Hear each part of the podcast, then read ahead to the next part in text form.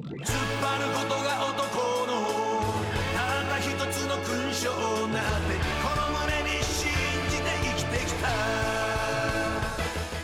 Hello，大家好，欢迎收听拆漫专家，我是糖糖。今天我们想跟大家来聊一聊日本一个有意思的，算是电视品类啊，叫深夜剧。那今天跟我们一起来聊这个话题的，依然是我们的老朋友宫谷谷歌，大家好，还有富贵儿。大家好，嗯、想请谷歌先跟我们介绍一下日本深夜剧是一个什么样的电视品类？其实日本深夜剧可能和大多数人想象中的这个一到深夜剧就全是，呃，不健康的成人内容，其实有一些区别吧。首先，深夜剧的基本定位呢，就是在二十三点之后，也就是晚上十一点之后播出的电视剧。完了，这样的这个电视剧呢，其实是会有一些成人内容的，但是并不是说完全以成人内容为主，是而且并不是说一到了深夜剧时段就只放毛片儿，好也不是这么回事儿，你知道吧？就是它只是会有一些相对可能，一个是粗口啊，可能是放得更开一点儿，然后再一个就是裸露镜头，嗯像包括一些题材上的一些比较偏成人向的内容播的比较多一些，还有一些是类似于试验性质的剧，比如说我们大家都都很熟的这个《孤独的美食家》，其实就是深夜剧。啊嗯在播出之前，《孤独美食家》这样的就是剧情很弱，啊但是主要以展示怎么吃啊，哦，完了展示这些店类似于广告 吃播，甚对，就吃播这样的东西，嗯这个性质嗯可能在电视剧这个品类里头应该算是一个比较小众的东西。对于日本这个黄金时段来说，基本上就是寸土寸金的这个时段哈嗯，它不会放这种很难你不确定它一个立刻能火爆的那种剧。对它它的火爆的可能性不大的这种剧，尤其是在品类上来说呢，可能大家之前没见过这样的东西，那大家都会觉得这个品类我们都没有底，那先嗯放到这个深夜时段，嗯我们先拿它去做一个试验，而且相对来说这个成本会低一些，广告商啊也会相对压力小一些，话题包括这个拍摄手法，啊拍摄手法它不是那么主流或者说比对较新颖的，对，对，所以它放到这个时段。其实我觉得是一个对日本电视剧吧的一个探索的一个平台，应该说深夜剧。嗯，嗯，那今天我们来聊的这个剧的名字呢，叫《暗金丑岛君》。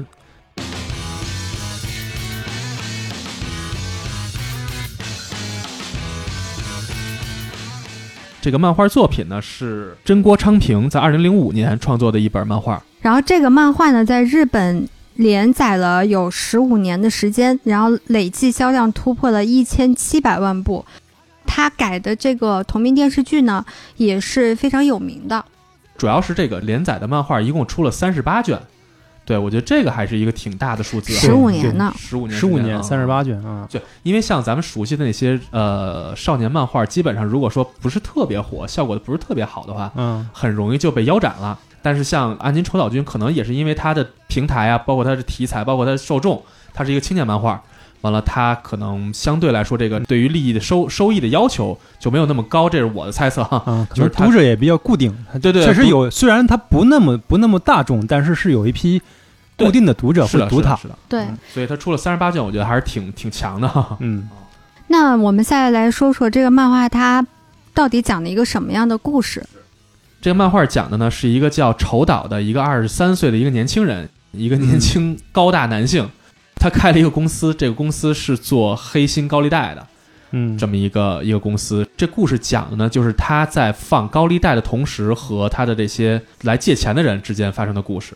它是一个以单元剧形式，它并没有一个完全特别清晰的主线。打一个不太恰当的比方，其实就是违法版的深夜食堂，对对对，违法版、黑暗版的深夜黑食暗堂版的深夜食对堂，，只是嗯人家是吃饭，他是借钱。对对对对对，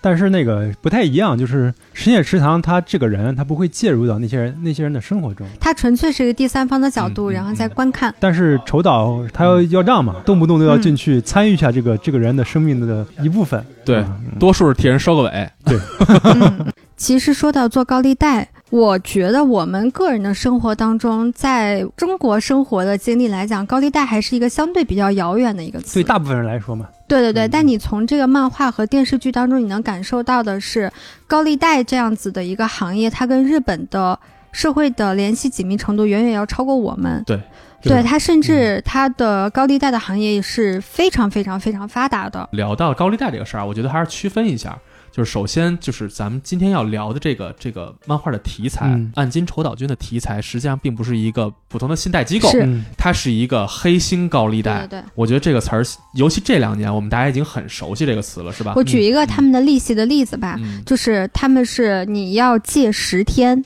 嗯就是要还五成利。然后后来就有人算了算，它的年化率嗯是百分之一千八百二十五，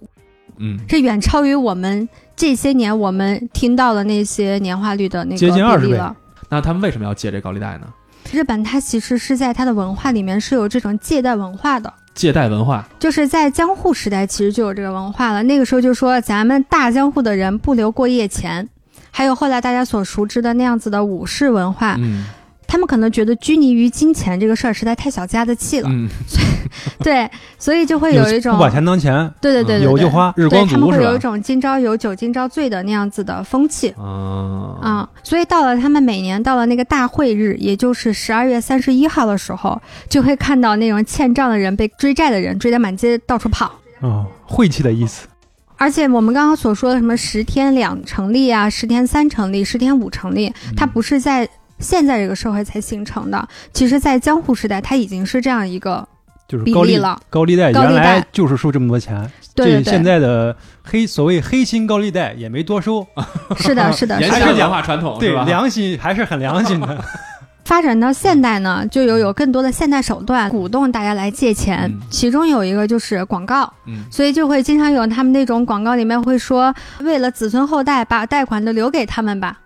为了子孙后代，把自己的贷款留给他们。 对对，他们就有这样子的这样子的广告词语。中国人说前人种树，后人乘凉。啊，这是前人砍树，对，日后 人后人遭殃。啊，对这个这句话来源是来源于宝岛社有一个企业广告，它刊登在了各大报纸上。然后它那个西乡隆盛，嗯，哦它是把西乡隆盛话给改了，原来应该写的是为了子孙不买美田，嗯它给改成为了子孙把贷款留给他们。加上政府呢这种文化以及政府需要刺激消费的这样一个原因，啊，所以呢，他们在后来的无论是广告上面的这种监管，以及他们金融体系在个人信贷、小额信贷上面这种监管都是非常非常差的，就是没有监管。嗯然后你不用不用在银行开户头，然后申请手续也可以大幅的简化，你不需要用任何抵押，你就可以来做各种各样的借贷，嗯所以也会造成了后来的大量的那种银行信贷的坏账、嗯呆账。嗯然后这些人再走投无路，他又回去再找新的借贷渠道，也就是嗯高利贷了。嗯，在日本这种高利贷的行业如此发达，肯定也诞生了很多很了不起的人物。嗯但这了不起是打双引号的。嗯，那时代的英雄嘛，其中有一个人就叫吴金宝雄，他是在六十年代时候，他是一个贩大米的，后来因为贩大米挣了点钱，就因为当时日本的这种工业化已经开始了，嗯所以这种民间之间需要这种资金的挪动啦、借贷啦，就开始出现嗯，，经济然后发展起来了，资金流动就起来了，对是吧？对有这种民间的金融需求了，嗯然后他就把自己这个钱以这种高利贷形式借给一些人。在后来几十年，他这个机构越来越越越做越大，后来公司名字就更名为五富士。啊，企业化了，对，在九十年代日本出现了这个经济危机嘛，民间对这种闲散资金的需求更大。到一九九八年的时候，他的这个五富士在东京证券交易所上市了，还第二年他在福布斯全球富豪排行榜上就已经是日本首富了。是当时他的身家是七十八亿美元，他做高利贷做到了日本首富，是吧？嗯对对，他一直干到二零零零年。后来为什么这事儿给整黄了呢？啊，就是他这个事儿越干越大，但是日本政府就觉得您这么搞，这个民间嗯老百姓受不了啊民间疾苦，一开始大家没钱，大家缺钱的时候把你钱借了，但是他这个利率是超过百分百的。零六年的时候，日本政府颁布了一个叫《利息限制法》，然后规定了那个最高的利率上限不能超过百分之二十。是，啊，这个你说他本来是要收超过百分百的利率，这一下砍掉了百分之八十。更要命的一点，之前你要是跟他还的这个利息超过百分之二十了，啊退这回来个这个你是有权利跟他 要回来的。然后就很多集体本来维权来了，是吧？对， 本来是被讨债的，现对在来转过来向这个五富士讨债。哎，后来是不是又跑中国做了一个企业叫乐视啊？然后这么多人讨债之后呢，零六年当年这个武警宝雄当年就死了，后来没几年这个公司也就倒闭了。这个行业呢，其实它本身曾经也算是一个合法的行业，应该这么说。慢慢慢慢变成了一个游走在社会边缘、灰色地带的这么一个行业。但是呢，我们其实也能想象，就是作为这么一个你要去讨债、你要去去要求人还债这样的公司，它或多或少应该和黑社会或者类似嗯黑社会这样的暴力团吧，应该叫是，就这样的这个事儿，应该是脱不了关系的，是吧？嗯而且同时呢，就是这个行业其实也是一个催生黄赌毒的一个温床，嗯因为有这样的高利贷的存在，嗯所以才会让社会上出现一些刚才所说的黄赌毒这样的不稳定因素。其实刚刚谷歌说的黄赌毒这个问题，在整个的漫画和电视剧的剧情里面，几乎他们每一个借贷来的人嗯都逃不开这三点。那我们说到这个作品啊，你们有没有什么印象特别深刻或者特别有感触的片段或者故事？我看的剧比较多啊，我印象比较深刻的是第二季。第二季里面有一对二十岁出头的两个小孩儿，嗯一个是向往着时尚圈儿的一个小男孩儿，觉得自己以后能在时尚界打出一番天地来，所以呢就喜欢买一些衣服啦，喜欢打扮自己、收拾自己，然后被星探盯上，然后拍杂志怎么样？日本人把这种人叫读者模特儿，他是想从读者模特这个切口进入这个时尚界，成为时尚明星这条路，你需要很多的钱，嗯，但是他没有，他又没钱，因为这本身并并不是一个特别嗯好走的路，想成为时尚时尚明星、走进对艺人圈这个对这个路是吧对？对在通往这条路上，他倾慕的一个很有名的 DJ，两个人就认识了。这个 DJ 呢，就告诉他，你想那 DJ 是一个当地的时尚大师哈，有点那种感觉哈。是 DJ 呢，就找到他说，你想要钱，我有些法儿，对，其实嗯看着他这心理了、是吧？看着他你想成名这心理，嗯，嗯，所以就骗的机会就来了。对，对，就说你想通往这条路，我告诉你有捷径，什么捷径呢？先偷几张信用卡，偷几辆自行车，就不交好了呗。 对，然后他就信了嘛，然后他就去偷了几张信用卡，然后给了他点钱，确实是给了他点钱，他先拉低他的道德标准，让他觉得违法不是一件是的，是的可怕的事情。在这之后呢，又把他引到了一个会所，这个会所里面全是这种他平时非常仰慕的一些时尚达人，都在这个俱乐部里面，然后这里面又有一些商业大佬，说你想混到这个圈子里面，这点钱是不够的，你想怎么着呢？你贩点毒吧，这个来钱快，然后他就跑去贩毒，嗯贩了一阵毒，又挣了点钱，其实给逼成马仔了，是吧？，对，就对就变成了一个小毒贩子。嗯，嗯，会所里面有一个商业大佬，这个大佬呢就经常这些小网红都陪大佬睡睡觉啊什么的。嗯他把自己喜欢的一个姑娘介绍给了一个商业大佬，出卖灵魂了，这等于是，对他一步一步越陷越深。嗯，但是这样的话不足以让人印象深刻。他好的一点就是这个人，就是他把所有的放弃的时候，但他始终没有放弃他的朋友。啊，他从始至终还有一个朋友一直跟他在一块儿，是吧？对，后来呢，DJ 又骗他，骗他说咱们开一个潮牌店吧。想开这个店呢，就得先有成本。他就找到了给他提供毒品的那个毒贩，当地地头蛇是地吧？从地头蛇那儿借了两千万，嗯说咱租一个铺子，直接开一个时尚店。嗯，但是呢，这两千万没开成，最后让那个 DJ 给骗走了，实际上全是假的，对，拿着两千万跑两了，千万跑了，店没开成，钱没了，那对你怎么还人地头这个钱嗯？地头就把他给逮起来了，要弄死他。嗯，嗯，这时候他这个朋友出现了，他这个朋友说：“你把我当朋友，我也把你当朋友嗯，我不能见死不救。”然后呢，他就从他自己打工的店里面，嗯这个打工的店里面有一个黑账本。嗯，他把这个黑账本偷出来之后，卖给了筹岛君。这个账本在这个筹岛君手里面，他能值更多的钱吧？嗯，把这个账本给了这个筹岛君，然后拿到了这两千万，把他这个朋友算是赎出来了。啊，看起来这个结果还算好，但是这个故事并没有结束，因为他这个朋友偷了自己店的账本，然后这个店里的人呢就把这个小孩给抓走了，下场肯定是非常惨。嗯，这个被救出来的这个小孩呢，就这个男主，他因为之前贩毒，他依然没有逃脱那个毒品集团的魔爪，他还是最后被弄死了。嗯，嗯，然后这个故事我记着当时那个结尾，我特别有感触。其实大家已经知道它的结尾是什么样了，但他最后在丑岛的大脑里面有一幅画面，就是两个好朋友走在一起，还有他的那个女朋友嗯，是在一个阳光明媚的一条林荫小道里头。通往大海的一条林荫小道上，对对对，嗯要去那边开一个店，嗯，就是那个画面让人非常的五味杂陈，嗯，嗯，就是你明明知道他们的真实结局是那个样子嗯的，设计出这么一个好的想象中的结局，嗯，实际上是给观众以丑导的视角给观众一个理想的想象，嗯但实际上在我看来，丑导根本不在乎这个事儿。漫画也好，还是这个电视剧也好，哈，嗯我觉得自始至终并没有想把丑岛君或者说丑岛所代表的这个高利贷集团、这个高利贷公司，给洗白。他们没有想洗白他的对意思，没有任何想对洗白他的意思。对除了这个演员长得帅，你不由自主的就加了一层滤镜以 外，这个剧还算客观吧，虽然它嗯并没有说做到完全的展示真实那么赤裸裸的现实，它毕竟要塑造主角嘛，嗯，但是是它并没有说他们是什么有苦衷或者怎么怎么，完全没有这些。嗯而是丑岛为代表的高利贷集团是在用别人的欲望来获取自己的利益。嗯对，虽然说它这里仍然设计出了就是呃，丑岛君也有他的资金的上家儿，一个特别变态的一个嗯漫画里头是一个女性。女性嗯对，完了，在这个这个电视剧里是一个特别矮、特别怪的一个一个小老头儿、哈，对，就是这个他的资金的上家儿也给他压力，但是这些我不认为是在说啊，其实他也有苦衷，没有苦衷，这就是他做这件事儿的成本。嗯，丑岛君和他的高利贷集团依然是一个冷血的、流着冷漠的血液的一群人，在做着冷漠的事儿。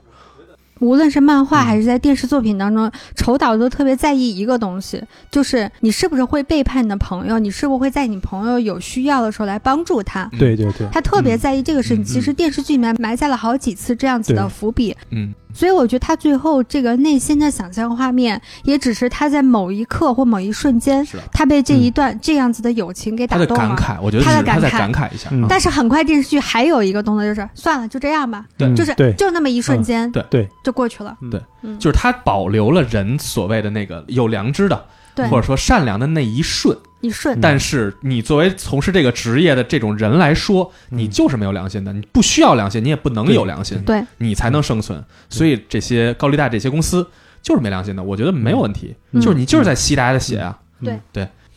刚才富贵尔说这故事里这个男主角哈，他是经历过一次贩毒的过程。嗯对，咱们印象里好像日本并没有听说啊，不像美国那样就是啊，好像毒品满大街似的。，嗯但实它际上不是日日本本的标签，对，但是好像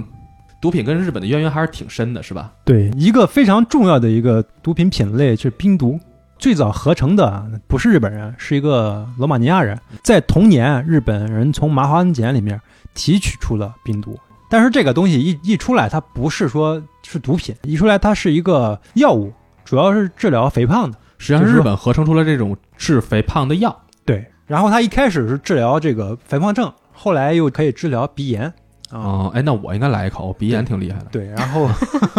虽然它是一个药物嗯，但是吃多了会有依赖性。所以它才嗯成为了到一九七零年以后，它才成为了一种毒品。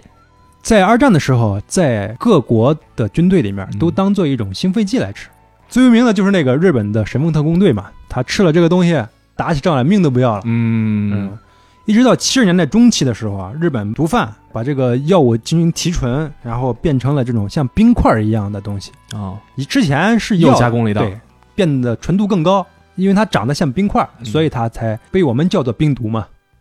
嗯。刚才啊，富贵尔说的是一个他感兴趣的这个故事，就是这个沾点毒品的故事，是吧？。对对，之所以说这剧的黄赌毒嘛，那我来说一个就是我印象比较深的吧。其实漫画里头，我如果没记错的，应该是第一卷那个故事，我觉得还真的挺太刺激震我的撼。了那个故事。虽然《暗金丑岛君》电视剧第一部就算是整个这个这个系列里头最黑暗的一部，嗯，但是我觉得和漫画本身比起来还是差了点儿。对，对，我觉得漫画更黑暗，嗯是吧？是的，我想说这个故事是什么呢？是一个女孩儿，她是一个小地方出来的，身世并不是那么有钱的一个普通人，普通女孩儿嗯进了一个大公司之后，嗯周围有一帮家庭条件比较好的，没有没有那么多顾虑的一一帮女性朋友。然后人家呢，就是花钱大手大脚，组织一块儿去旅游啊，一块儿买好衣服啊，买好表啊。那既然你要跟人家在一块儿相处，那你也得有跟人家一样的这些这些举动嘛。日本人其实我们从很多地方能了解到，日本人是一个从众心理的国家，对吧？嗯就是我们要要像别人一样，我们是不的能变成个例的，不只要能你不合想群儿，对，不能不合群儿。嗯在学校里不合群儿，那就被校园暴力了。日本社会这样这样的情况比较多。这个女孩于是就开始去跟着人家过比较奢靡的生活吧，结果就是这女孩跟不上人家了。人家有钱，我没钱了嘛。没钱了，那我只能去找这个高利贷公司去借款了。嗯结果找到的就是筹岛君的这个这个 Call Call Finance 是吧？嗯就是这个他的公司。一上来，筹岛君其实就已经认准了这个女孩的这个情况了，就是她嗯一定会被吸干，嗯我一定要把她吸干。是的，这就是这个高利贷面对自己肥羊的时候的态度，我一定要把它吸干，嗯我不需要他立刻还上钱，我要把它吃干抹净，嗯把骨头吐出来。嗯于是借了钱，而且是很有计策的，一上来就借了他很多。借了这这个第一笔钱之后，立刻就还不上了，然后他就去跟筹导说想拖延，筹导就坚决不行，说你不能拖延，我不能给你这个机会。于是直接就让他去了这个风俗店，介绍到一个风俗店里头，说你去这儿打工吧，这块儿挣钱快。这女孩儿在风俗行业做吧，你就慢慢慢慢还钱就好了。结果呢，不小心是认识了一个，也不叫不小心吧，就是很正常的对认识了一个自己同行业的一个同事，两个人慢慢慢慢交谈甚欢，哎，互相觉得都挺好，就就于是一块儿吃饭。后来那女孩就开始跟自己的朋友抱怨说：“哎，我现在觉得这个这个身体很累，很辛苦。”那女孩说：“啊，那我给你吃片药吧，你吃这药就不会觉得累了，身体就好了。”后来你那正常来说就是健康食品呗，也许可能觉得哈，然后就没太当回事儿，那就吃了。结果从此之后，这个女孩对这个药的依赖就越来越大，对，从一片儿嗯慢慢慢慢越来越多。但是这个药其实挺贵的，第一片我送给你，完了慢慢慢慢变成了，我你需要得从我这儿买。对，然后结果我本来来这个店里来打工需要挣钱，又开始需要从这店里头去买药，所以这个钱就越来越难挣，越来越难挣。这女孩儿发现自己不但还不上钱，而且欠的钱越来越多，而且对药依赖越来越大之后，只能开始悄悄的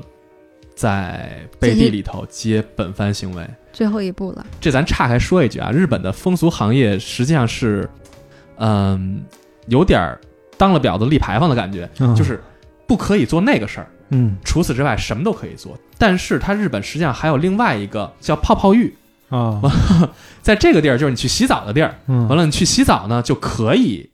连本番，就刚才所说的那个最后那一步一起做，嗯因为这个地方做这个服务的话，是你们两情相悦的行为，嗯就是大家会拿这个当幌子，警察于是也就不管了。但是除了在所谓刚才所说的泡泡浴之外，其他的任何的风俗行业，本番行为是禁止的，做了犯法，嗯对，而且他们的自诉就是他们自己管理自己的这个是非常严格的。绝对不能够有在除了泡泡浴之外的其他任何风俗店里有本番行为。结果因为需要这么多的钱，所以他只能开始悄悄的在背地里头接本番行为。客人觉得说你我愿意跟你做这样的事儿，那我给你多点钱呗，于是打动了他，所以结果只能最后是这个店家发现，把这女孩开除。开除之后，更加凄惨，再找到筹岛君，说我还要打更能挣钱的工，于是筹岛君把他介绍到了特别特别变态的店家嗯去做，继续做风俗小姐。那在这样的店里头，就是没有限制，没有束缚，完但是非法的，嗯你就在这儿做呗，完了你能还我钱就可以了。对所以这女孩最后，因为她有对药物的依赖，完了让她变成了完全形容枯槁，这脸都成怪物了，嗯怪兽形状的一个一个样子了。完了，同时呢，在店里头备受摧残，应该叫是吧？结果又惹了一身病。完了，最后她只能成为了社会上最最最边缘的，像拾荒者一样那那种等级的嗯人，他的人生就从此完了。而最后才发现，向他介绍这个药丸的人，之前所谓那个女性朋友，实际上也是抽岛君介绍来的，是抽岛君让他去把这个药丸卖给这个女孩儿，这样这女孩儿的那个贷款，他也是向抽岛君借的贷款，因为他把这女孩儿推向深渊，完了抽岛君可以答应让他的那个贷款稍微缓一点儿。由此可见，哈，就是这个抽岛君真的是一没人性的人，他会把来借高利贷的人吃干抹净。嗯把骨头嘬干净再吐出来，完了最后一分都榨不出来了。所以由此可见，这个黑心高利贷行业真的真的是一个嘖挺可怕的行业，很啊可怕我就是当时看到这里，他突然间让我有一种后怕感。嗯你在看前头的时候，你感觉它还是个故事，嗯嗯但是当你看到这儿的时候，你就会觉得特别的可怕。嗯在前面他好像还描述一点点丑岛君他本人的一些看起来嗯，有一点点萌萌哒，萌萌哒，有一点点有良心的一些行为，嗯但在这一刻，你才认知到这个行业的可怕之处。对，看完真是毛骨悚然。对，就是原本是一个那么平凡、那么正常，像你我一样的一个普通人，就是一个白领少女，就是当他走进这个陷阱之后，结果真的就是一生再也没法翻篇儿，嗯再也没法回头的一条路。所以，真的这个故事会让人感觉浑身发冷。嗯，嗯。其实除了漫画，在电视剧里面也有一些让人看完之后心生感慨的。嗯，有这种段落是吧？对对对，比如说啊，它里面在第一季里面的时候，它有一个角色是漫画当中没有的，它加入了一个女性的一个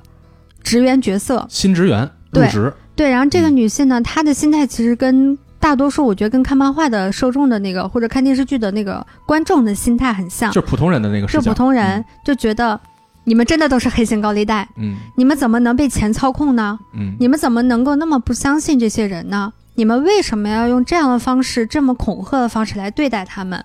他其实一整季几乎都是在铺垫这个女女性跟他们，她内心有很多对于这个行业的以及她的老板的做法的不认可。对，其实就是观众的不认可。对，他其实最开始的那个设计是他第一次出任务的时候，是吧？完了，嗯一开门，完了人吊死在屋里了，对对是对，吧？完了，当时哇，他第一反应就是我这人死了，赶紧报警。对结果那个筹岛君的反应是，哎，那咱就办他葬礼吧，他葬礼上咱咱能敲一笔，完了把这个对他欠的钱挣回来，完了是这个巨受打击，是吧？是，嗯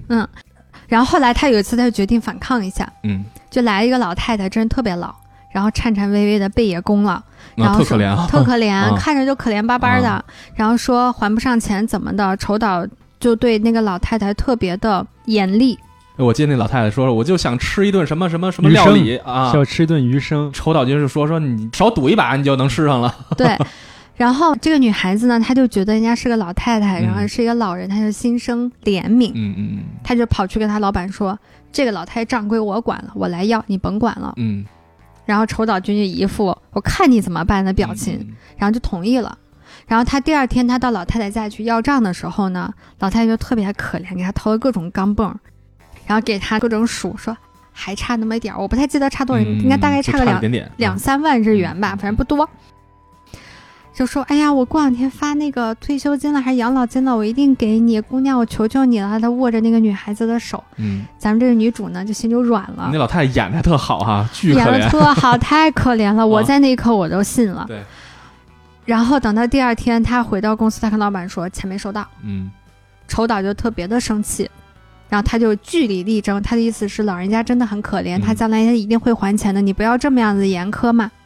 先是他的同事就说，嗯意思说你太天真了，就说你去天桥下面的弹珠店去看一看。嗯他那一刻他就愣住了，嗯然后紧接着下面一个画面就是，已经到了那个弹珠店里面，你就看那个女主就飞奔过来，扒拉着椅子就进来了，就开始在弹珠店里面，她找到那个老太太，嗯，找到老太老太太那弹珠匠玩的正开心对，呢，兴冲冲的老太太，我完全不是之前那可怜样了，我对巨 兴奋。特别兴奋，就感觉一下年轻二十岁那种 的。对然后完了，我们的女主要气死了，因为她被人骗了，对她的那点良知被人利用了对，她非常愤怒，而且他为什么觉得被骗呢？就是他老太太对他的态度是大转变了，是老太太觉得自己的自己的演技被戳穿了，然后对露出了本来面目，就对是非常凶，对他非常凶，你别是动我，我玩的人。啊对 对对对对对对对。然后完了是，当然我们的女主最终是把钱要回来了，嗯，他然后他自己的方式也转变成那个筹岛君的这种慢慢状况接近，纠有缠点接近那样了。啊揪着揪着老太太的衣领，给她提起来，你他妈还不还嗯钱？作品里其实有一句台词哈，我觉得是特我就别点想题说这的个，啊，嗯，就是那个丑岛君说的，对说你觉得可怕的是我们吗？说真正可怕的是这帮向我们要账的人来，上面借钱的人，对嗯对对对，对向我们借钱的人是啊，大概意思就是他们没有一个是值得被同情的。他们都是来无偿获取，甚至于想骗我们的钱的。对嗯然后在这个剧里面特别有意思啊，我不知道他们是有意的还是真实日本社会就是这个样子。它里面出现了好几次玩弹珠的这样子的故事场景，嗯然后玩弹珠的基本都是女性。她在这个剧当中是这么演的嗯，也是这么说的，但是你不清楚是不是真实的日本就是这个样子。但是能看到的一些数据是体现出来，是说家庭主妇在玩弹珠机的比例更高，她们往往比丈夫有更多的时间和金钱花在这个上面，然后她们也不用工作，白天做完家务就过去，以及弹珠机的那种设置，它其实可能更容易吸引到女性。以我的观点啊，就是嗯弹珠机，就是也叫薄情歌哈，这个东西我觉得是一个日本的国民运动。我在日本见过体量最大，完了最常见的一种娱乐项目，其实就是弹珠机。嗯，嗯我在就是日本的特别郊区的德岛嘛，就是一个四国地区一个没人去、人很少的一个小县里头，我都能见到很规模很大、很高级的弹珠厅。所以我觉得弹珠这个东西是融到日本百姓骨头里的一种娱乐项目。嗯之前可能会觉得它是娱乐项目，但实际上后来了解了之后，发现它其实就是赌博嘛。就是我当时看这个剧之前呢，我不太能理解弹珠怎么能让人上瘾，怎么能让啊人是输那么多对钱你。想咱们小时候玩弹球，他也没花啊那么多钱呀，玻璃球，我给大家大概讲一下，就是这个日本的弹珠行业是怎么回事儿啊？弹珠行业在日本的起源其实现在已经不可考了。现在能看到的一种说法就是，它其实是来源于美国发明的一种弹珠游戏，类似弹珠游戏叫拼宝叫科斯林，嗯，叫科斯林，哦，嗯，然后完了之后，在一九二零年的时候传到了亚洲，然后一开始呢，就是给小朋友玩，就放到那个杂货店，嗯你玩一玩，你赢了之后呢，给你换个糖果呀，换个小玩具啊什么的。嗯嗯，然后完了，一直到一九三零年年代，日本名古屋开的第一家铂金哥娱乐场所，开始了他征服日本的这个旅程。但是到了一九四二年的时候啊，政府就发现他因为荼毒小朋友嘛，就就跟我们小的时候你玩那种抠奖，嗯，嗯后来也被政府给取缔的是一样的。你不能让小朋友有这样子的赌博的这种概念在里面，嗯所以他就把这个东西给取缔了。一直到打完仗，一九四六年战争结束之后呢，他们有大量的日本的工业还是挺发达的，但是你仗打完了，不用造武器了，然后那些钢铁都没有用了，它就变成了制作弹珠的那种原材 料。废物利用了。对对对对，嗯然后加上这种游戏呢，就小朋友玩，然后随着年纪的长大以及它的影响力越来越大，就不再是个小朋友间的游戏，它开始扩展到成人这样一个年龄阶段里头，嗯开始整个行业就开始发展，就是日本已经没有法令再来禁止它。嗯然后这个时候就是，你们有没有印象？小的时候我们看过一种弹珠桌，它是那种屏幕是躺在那儿的，嗯啊嗯那是美式弹珠机。底有两个拉把儿，对对对对一对对拉对对对对啪啪啪啪啪日式的我们现在所说的那个 pachinko 啊，它其实是更像我们玩的那种街机。嗯，它更像阶级是那样一种形态嗯的。就从那个时候，其实这种形态就慢慢固定了，就变成美国是躺的，日本是站的，嗯，嗯是这样一个状态。对，然后这个行业就开始复苏了，一直发展的非常茁壮成长。甚至到二零一七年，福布斯公布的日本富豪排行榜前五十里面，有七名都是来自于铂金哥相关产业。哦这真么厉假害的？对， 靠，哦就非常厉害。啊这个行业厉害到什么程度呢？日本赌徒啊，就日本民众花在它上面的这个钱，花每在年打小钢珠上的，对，啊有每年有两千亿美元。妈呀！你嗯如果对这数据没有概念的话，我给你举个例子啊，它是拉斯维加斯每年博彩收入的三十倍，是日本汽车出口行业的两倍，它超过了新西兰整个国家 GDP。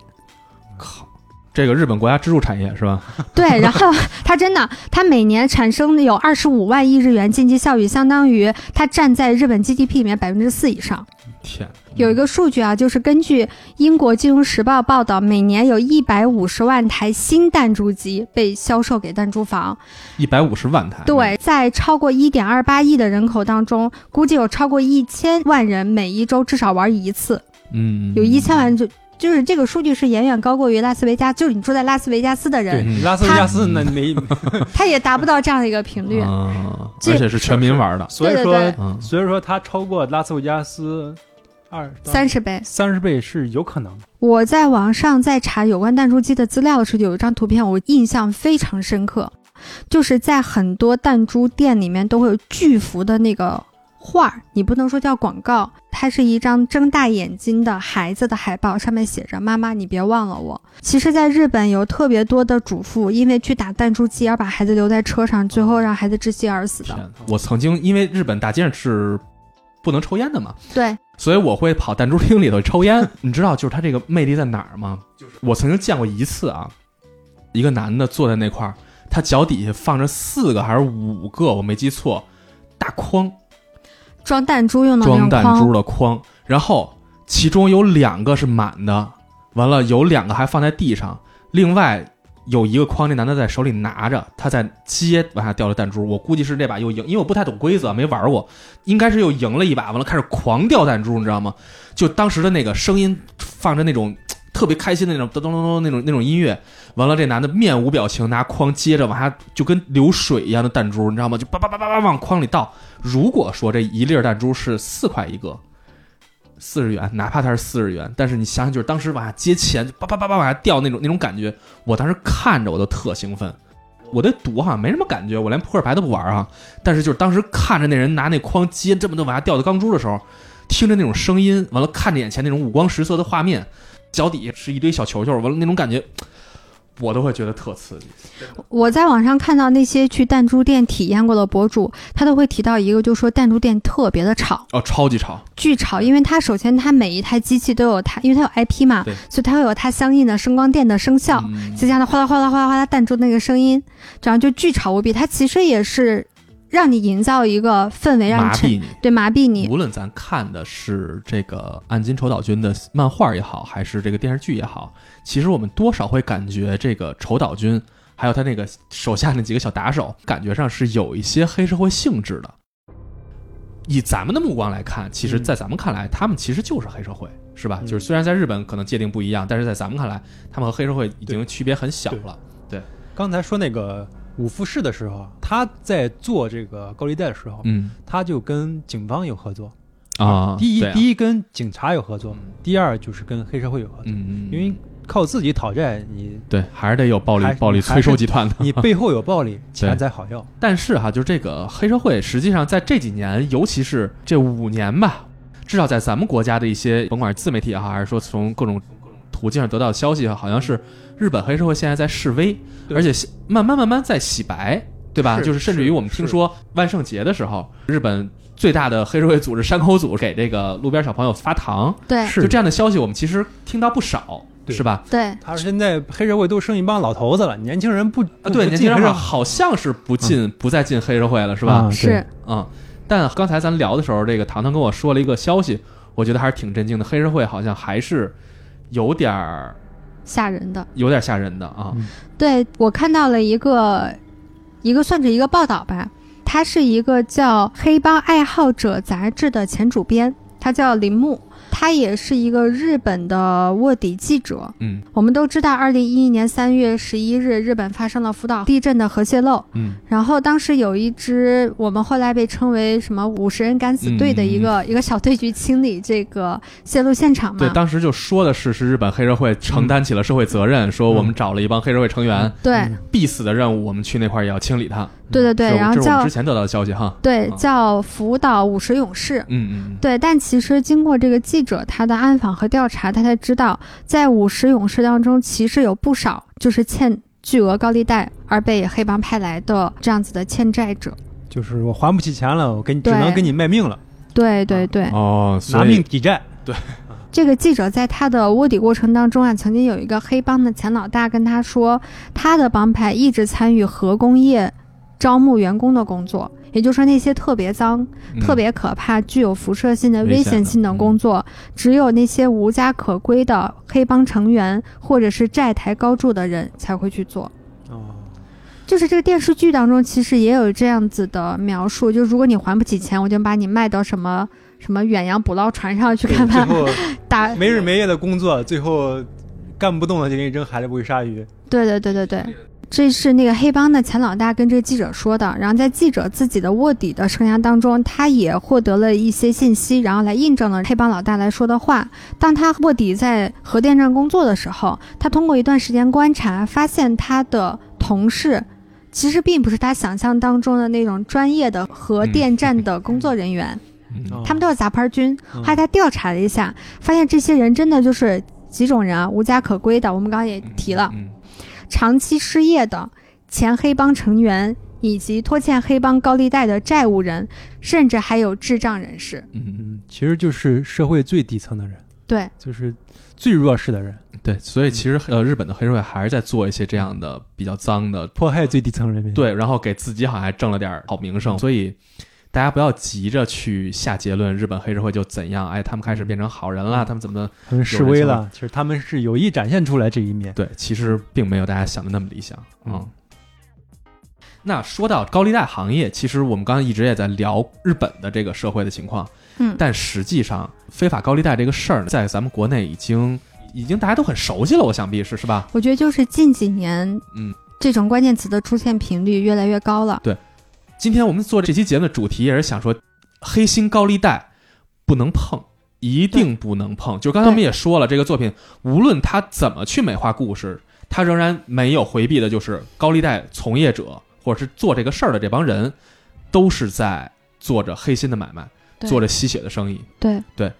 我就说高利贷这个词在二零二零年大家可能看到的频率能稍微少一点，但我的印象是在二零一八年、二零一七年的时候，它的频率非常高。那个时候有一个东西叫砍头息，那个时候它通过互联网金融的这种名词儿的包装，嗯就有一批非法的这样子的金融机构，嗯，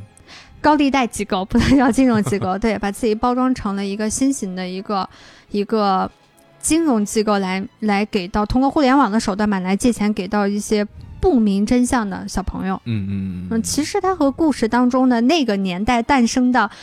满大街都叫我是什么什么金融公司，日本高利贷公司是一模一样的，嗯嗯，嗯，只是它从线下的换成了嗯线上的。是的，是的，嗯是的。而且其实现在国内目前看来，其实已经形成了一条黑色产业链。我相信大多数男性听众都对什么“澳门首家线上赌场上线了”这样的词儿很熟悉哈。嗯，这个首先是网上赌博这个事儿是它的第一，让你赔的一无是处之后，会有专人跟你说我们这儿有借贷机构。它其实对于女孩子来讲就是裸贷，嗯你们刚刚讲的赌博，嗯，这边其实对应的就是裸贷。嗯我几年前我在工作的时候，我认识了一个小朋友，嗯当时他还在上大学，我就不讲这个学校的名字了。嗯他有一次我们在工作当中，他就和他另外一个同学就跟我聊天，就说他们有同学就去带露裸贷。但是当时我以为是他们要去批判着裸贷或怎么样子啊，因为我已经做好了这个嗯，要、要去跟他们一这么起聊的准备。对啊嗯。结果他下面说了一段话让我特别的诧异，他说：“嗯他们班上的男同学都特别的生气。他生气的点是在于裸贷这波人，他只接受女生的信息，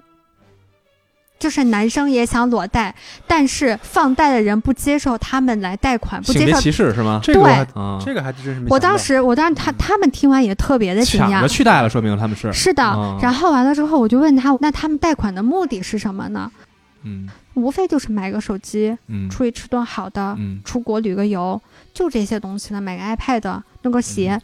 没有什么让大家看起来就是黄赌毒的那些东西，嗯没有。我说那你们是什么反应呢？他说他们也很震惊。然后我就问他，我说那这样子的人多吗？嗯他说不在少数。嗯就是你能想象得到吗？就是裸贷呀，大家都知道，那个时候已经出了就是裸贷的那个什么资料包儿嗯被泄露、嗯被泄露这件事情了。而且大家也非常清楚，你裸贷你最后面临的命运是什么。嗯是的，但即使是这样，嗯还有前赴后继的孩子愿意去为了那一瞬间的金钱消费，愿意去做这样的事情。大家不要轻易的去在金钱上去过于依赖一些你根本不知道的这些，他们是谁你都不知道，你就去愿意相信他们，去跟他们把自己的信息、把自己的身体完了去出卖给他们。你不要觉得你去介入了这个，你相信了他们，然后他们能给到你钱，能改变你的生活，不可能的。你们最终就只能沦为他们的奴隶。对，在漫画当中，他们就管这借钱的人就叫奴隶。对，我这个还不算一个特别可怕的案例，嗯对吧？谷歌那块应该有一个特别让人听起来很心惊的一个例子。我有一个朋友之前给我讲过这么一个故事，也是他的一个好朋友哈。他那个朋友其实特别早以前就有一些爱赌的习惯，当时工作的时候，其实他就曾经去过，就是在某城市的郊区有专门供大家赌博的这样的看似是废墟的这样的建筑里头去赌博。我也不知道哪儿得到这个消息，完了他之前就曾经赌过，而且赌的一穷二白过，但是至少在早期的时候没有去欠钱。但是后来是有一次是因为赌的确实是有点上头了，然后跟赌场里头的高利贷先借了第一笔钱，借完钱之后还不上，那就先逾期呗。被人家介绍之后借了数笔几次，等到他开始去清账、清自己的账的时候，完了这笔钱已经是滚到一个难以想象的数字了，嗯，应该是几千万的数字了吧？我的天哪，这么多了，他跟他家里人提出过，但是当时在他去提的时候，他嗯并没有说出真实的这个当时的数字，只说了几百万。哇，这说差距也太大对了，，结果家里人就为这个事儿把家里能当的、能卖的所有所有东西全卖了，其实也并没有还上那么多。最终结果就是这个人跑了，把自己家里的所有一切，自己的父亲、母亲，还有他的爷爷，还有他老婆，断绝嗯拖下一水切了关系。最后这笔钱最后让家里人去承担了。嗯，这个事儿就发生在我们身边。就是当他跟我讲这个事儿的时候，我那朋友给我讲这个事儿的时候，我无数次跟他提问，我说这事儿是真的吗？这事儿是真的吗？怎么为什么不报警啊？因为我觉得这事儿发生的特别没有逻辑。蹊跷，对，任何一个时间段，如果你去做了该做的那件事儿，都能止损，但是就是这么发生了，嗯就是这么发生了，对它就在我们很奇身怪边。嗯所以对我来说，就是给我的结论就是我，我再看《暗金丑岛君》，这个男主角再帅，这个故事他无论再洗白一万倍，我觉得这个故事对我来说都是一个黑的故事，因为我知道这个事儿离我不远。大家肯定都听过一个词啊，如果关注过微博热搜的话，叫做“负债者联盟嗯”，它是豆瓣的一个小组，嗯，基本上我就特想你知道他们在那块儿聊的时候是一个什么心态，是一个什么状态。帖子的格式大概是这样子，但我觉得嗯这应该是组规要求啊，嗯因为我没有发帖，我也不太清楚。首先，他讲讲我为什么欠钱，嗯上来就是我欠了多少。第二段呢，就讲我是为什么欠钱，因为什么原因。嗯然后完下一段就是开始给自己列那个清单。有一些人呢，你能明显能感觉到他是想上岸的，嗯，他会在下面列出来自己的还款计划，就有了清单之后有还款计划，这是你能看到他有上岸想法的。但还有绝大部分的人是出于什么？我没有办法戒掉这样子的花钱的方式，嗯无论是赌博还是单纯的消费，还是有其他什么原因啊。二一个是我要跟家里坦白还是不坦白，然后大量的人的坦白过程当中也是，我可能借五万我坦白三万，嗯我借十万我坦白八万，嗯我借一百万我坦白二十万，嗯他们总觉得通过自己的那个努力，剩下那点儿钱就是很快就能还得上，嗯，但结局无一例外，无一例外，最后又欠了几十万出去。嗯起步都很小，都是为了几千块钱买个手机，为了几千块钱买个化妆品。对，但是一进入这个套儿之后，就是永远永远没有结束是的的循环。而且等到他们反应过来这个事情的时候啊，开始捋自己的账的时候，嗯基本上都是二十万起了。任何一个时间段，只要在你倾其所有、一无所有之前，任何一个时间段，你去做正确的事儿，也就是报警或者你及时止损的方式，你做对了的话，都还有的救。但是大多数人就是迈不出这一步。对，在那个小组里面，其实大家很深刻的探讨过这个原因，我为什么就无法迈出去这一步？嗯无论是报警还是向家人坦白，是恐惧。小的恐惧是恐惧爸妈的责骂，嗯另一方面是恐惧自己的社会性死亡。嗯在他们看来，如果我去报警了，我去跟家人坦白这件事情了，我跟我所有的亲朋好友去说了，他们觉得这种社会性死亡是他们无法接受的，嗯所以他们就会选择，就像鸵鸟一样，把头埋在沙子里面，以继续拆借的方式，嗯我要让那一天再晚一点到来。二一个是这里面的大部分的孩子，他不是那种真的坏孩子，嗯他不是坏孩子，嗯所以他们心中是有羞耻心的，嗯，他们是觉得我对不起我的父母，看这些东西目的是什么？看这个剧也好看这个漫画的目的是什么？第一是感受不一样的人生。嗯就是我们看到了很极端情况下各种人的生活，对吧？它很真实，每个故事它虽然有夸张的部分，但是都都很贴近我们生活，它很写实。再一个就是我们想了解一下，就是黑暗的世界，当你走进黑暗世界的时候，人心的变化。我们现在让我们平白无故自己去想，我们没有落点，我们只能凭空去想。但是当我们在那个作品里头的时候，那个情境是非常非常细致的，就是是的人物、故事、呃场景，完了人物关系，我们能带入自己，所以我们才能去自省自己，我们又会怎么样呢？对吧？完了，再一个就是看这个东西的目的是让我们知道这个世界真的有黑暗的，我们没法想象的东西，是而我们的，最重要的事儿就是我们不去碰。它给我们警醒，让我们意识到有些东西别碰。就像我们知道毒品不能碰，对，现在我们也知道，那可能赌博我们也一样不能碰，赌博不碰，可能我们就能离高利贷更远一点儿。那可能我们能在看完这样的作品之后，我们知道哦，原来这个这个东西有这么危险的时候，那是不是我们能收起自己的那些所谓虚荣心呢？也许是，如果是，我觉得那真是一个好事儿，是吧？就是我觉得你使用一定的合法借贷手段，让你的生活在一定的程度上变得更轻松、更好，并不是一件坏的事情。但这里面最重要的就是你要如何能够控制自己的欲望。当你能够控制自己的欲望的时候，也许你就可以操纵金钱，而不是被它操纵了。那我们本期想跟大家说的也就是这一些。嗯那留一个小的问题跟大家，想问问大家，你借的最大的一笔钱是多少钱？是在一个什么样的情况下让你去向别人开口借的这笔钱？说说聊聊，乐乐，嗯，那我们这期就这样啦，下期好再见啦，拜拜。拜拜，拜拜。